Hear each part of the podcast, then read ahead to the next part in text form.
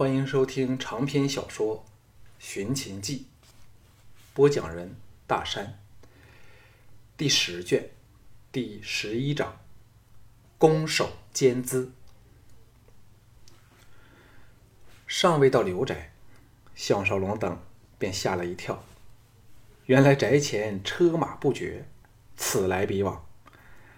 来送别者的座驾排满了街道的两旁，还有闻风而至的平民百姓，把对着宅门的一节街道挤得水泄不通。项少龙出现时，人人争相指着他低意说：“那就是董马痴了。”也有人高呼道：“这才是真正的英雄好汉呐！”项少龙摇头苦笑，领着众人跳下马来。这次，单柔先发制人道：“我才不在外面等候你，说什么都没用的了。”项少龙哪斗得过这个刁蛮女啊？吩咐巫果在宅外维持秩序后，与单柔挤了进去。刘府的仆人早得吩咐，在此迎他，把他引进内宅。正等候出发的田氏姐妹见他来到，大喜过望，投进他怀里，放声大哭。项少龙手忙手忙脚乱的安慰二女时，季嫣然不知凭着什么仙法，竟成功溜了进来见他，抱怨道：“真烦死人家了！”见到三人旁边站着个亲兵，定睛细看，才认出了单柔。田氏姐妹不好意思的离开了项少龙的怀抱，但两对俏目早哭肿了。单柔表现出她温婉的一面，拉着田氏姐妹到一旁加以劝解抚慰。项少龙笑道：“你怎么脱身来的？”季嫣然没好气儿的说：“让干爹去应付他们好了，人家才没有那个精神。”接着低声说：“韩闯刚才告诉我。”李元领着五百多名家将要送我到魏京去，他们客下正在城外等候人家，怎么样应付才好呢？项少龙冷笑说：“放心吧，他只是借送你为名，趁机离开邯郸，好在今晚城内发生的事儿分清界限，事后才反过来查看结果。”接着迅速说出了延平的一事。此时手下来催。启程的时间到了，季嫣然先使人带田氏姐妹秘密登上马车，才由项少龙、巫国等领着数百名城卫前后护驾，开往东门去了。午前时分，车马队穿门出城，朝西面韩境而去，城卫的人数则增加至千人之众。项少龙吩咐了巫果如如何应付李元后。与单柔躲上了田氏姐妹的马车，随队出发。才走了半里许路，守候在西门的李元率着五百多名家将，旋风般的赶了上来。季嫣然吩咐车队停下，等李元策马来到车旁时，不悦地说：“国舅爷追来有何贵干？”李元跳下马来，到了车窗旁，说。这一条路上常有毛贼出没，李渊放心不下，想亲送小姐一程。咦，小姐不是要返魏国吗？方向有点不对呢。后一架马车内的项少龙偷眼看去，见到李渊一脸的愤愤神色，显示认为季嫣然在骗他。季嫣然甜美的声音温柔的在他车内响起，说：“国舅爷误会了。”嫣然要先送邹先生到韩国，才再由那里取道回魏。国舅爷想回去吧？嫣然懂得照顾自己的了。季嫣然李渊冷笑说：“季小姐此去，目的地真是大梁吗？”季嫣然声音转寒，冷喝说：“季嫣然的事儿，轮得到你来管？来人！”吴果高应一声，拍马而至。季嫣然平静地说：“若有人敢跟来，给季嫣然立杀无赦。”李元色变道：“小姐。”巫国一声领命，打出手势，着车队继续上路。自己则领着一队人马拦着李渊和他的家将。李渊飞身上马，勃然大怒道：“即使是你们大王见到本人，也要恭恭敬敬，谁敢拦我？”乌国哪将他放在心上，冷笑说：“国舅爷尽管试试，若再跟来，休怪末将手上兵器无情。”李元气的俊脸震红震白，只是对方神情坚决，人数又比自己多上一倍，动起手来何来的把握？季嫣然等逐渐去远，吴国一声呼啸，护后的数百名骑兵随他往车队追去，剩下李元和手下们对着马蹄踢起的烟尘，呆在当场。忽然间，李元知道。自己将永远失去了这个绝代佳人。半个时辰后，往寒的官道偏离的草原，进入林木深区人林木深处。项少龙搂着田氏姐妹说：“路途上乖乖的听邹先生的话，很快你们便可回到咸阳，那时我们又可以在一起生活了。”两女含泪点头。此时马队转半，最后停了下来。项少龙和单柔离开马车，扮成亲兵的季嫣然早在巫国等的掩护下下了马车。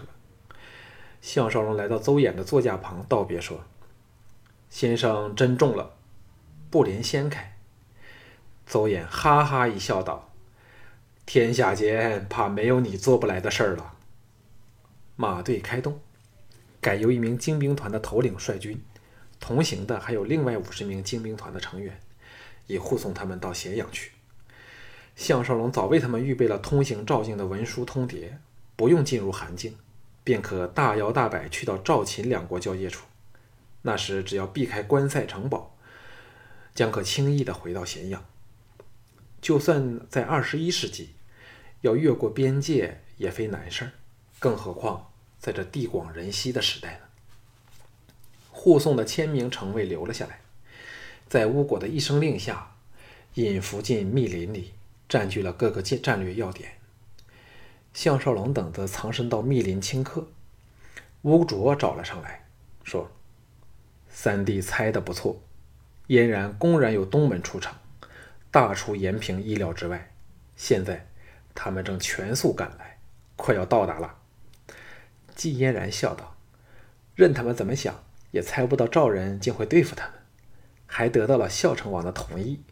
单柔说：“李元这小子有没有回城？”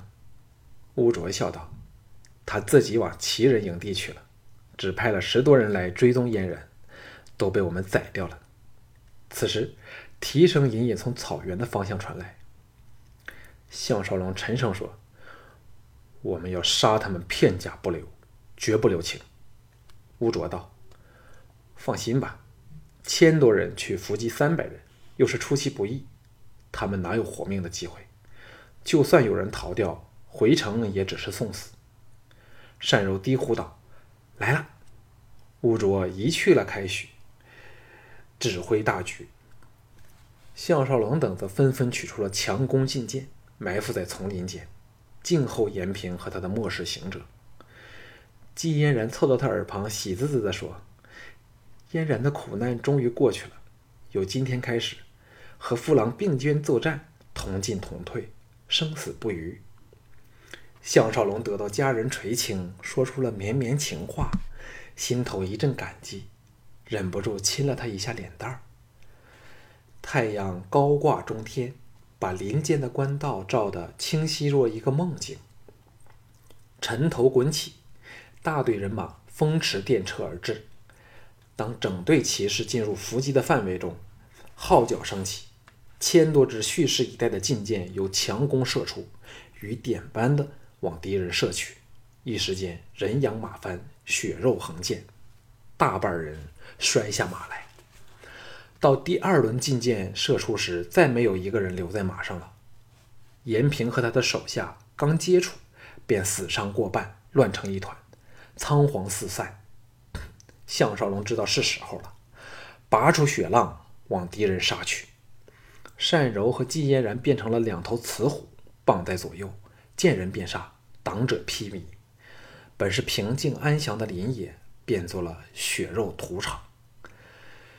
这批赵兵最近都被唐毅日夜操练，加上赵人向以勇武名震当世，人人一手持盾护住身身形，另一手以长矛重剑等兵器猛攻敌人。赵末的人虽是人人武技强横，但一来早泄了锐气，又兼接负伤者众，人数更不成比例，哪还有招架之力？项少龙闪身避过敌剑。震腕砍砍翻了一名敌人后，见到严平在十多名行者的护卫下，硬往林中抢去，意欲逃生。想起了元宗的仇恨，项少龙雄心陡奋，向两女打了个招呼，猛虎般的扑了过去，往最外围的一个人举剑急劈。那人勉力挡格，只觉敌剑劲道强绝，一条手臂被震得全麻了。人也被剑势冲得踉跄横跌，单柔冲前趁机一剑了结了他。另一边的季嫣然一改平时的温文软约，娇叱一声“人随剑走”，惊忙连闪时，又有两名敌人中箭倒地。项少龙飞脚踢飞了另一名被他硬斩断了长剑的敌人后，刚好与回过头来与他打了个照面的严平四目相相触。严平厉喝道：“董匡！”这算什么一回事？说话间，严平身旁再有三人见血倒地，可知战况之激烈。项少龙大笑道：“巨子不知自爱，竟与赵牧合谋作反。大王命本将军来取你之命。”严平挡开左右攻来的两剑后，才发觉己方再没有一个人能站起来，四周被重重围困，知道大势已去。暴喝道：“东荒是英雄的，就凭手中之剑来取本人之命。”项少龙正中下怀，把手下喝退，仗剑期前喝道：“巨子既有此意，让董某人来成全你。”剑芒闪动，狂潮怒涛般的涌过去。严平早是力竭身疲，哪能抵挡得住？剑刃交击中，节节后退。项少龙忽然凝立不动，血浪微震，但人人都感到他人剑合一，透出一股森寒冷厉的杀气。严平终是高手，借此喘过一口气的良机，改退为进，一剑扫来，带起了呼啸的风声，尽力刺耳。项少龙早清楚了他的剑路。怡然不惧，使出了末世三大杀招里最厉害的攻守兼资。上次比武，严平就是在这招下吃了大亏。不知道是否元宗显灵，严平见他使出这招，心头泛起熟悉的感觉，心神俱震，蓦地认出眼前的董马痴就是项少龙。张口欲叫时，眼前剑芒闪烁。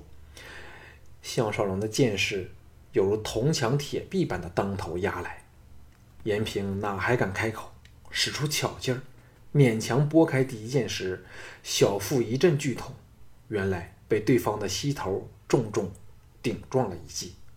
他马步沉稳，没有跌退，咬牙回剑劈敌，再也不顾自身安危。项少龙一声长啸，运剑架开了敌人，当的一声大响，震耳欲聋。就趁刹那的空隙，血浪奔雷电般的插入了严平的胸膛里。严平长剑脱手坠地，全身巨震，不能置信的看着眼前直没至柄的敌人，鲜血竟如正有血槽滚滚流出，呻吟道：“你是？”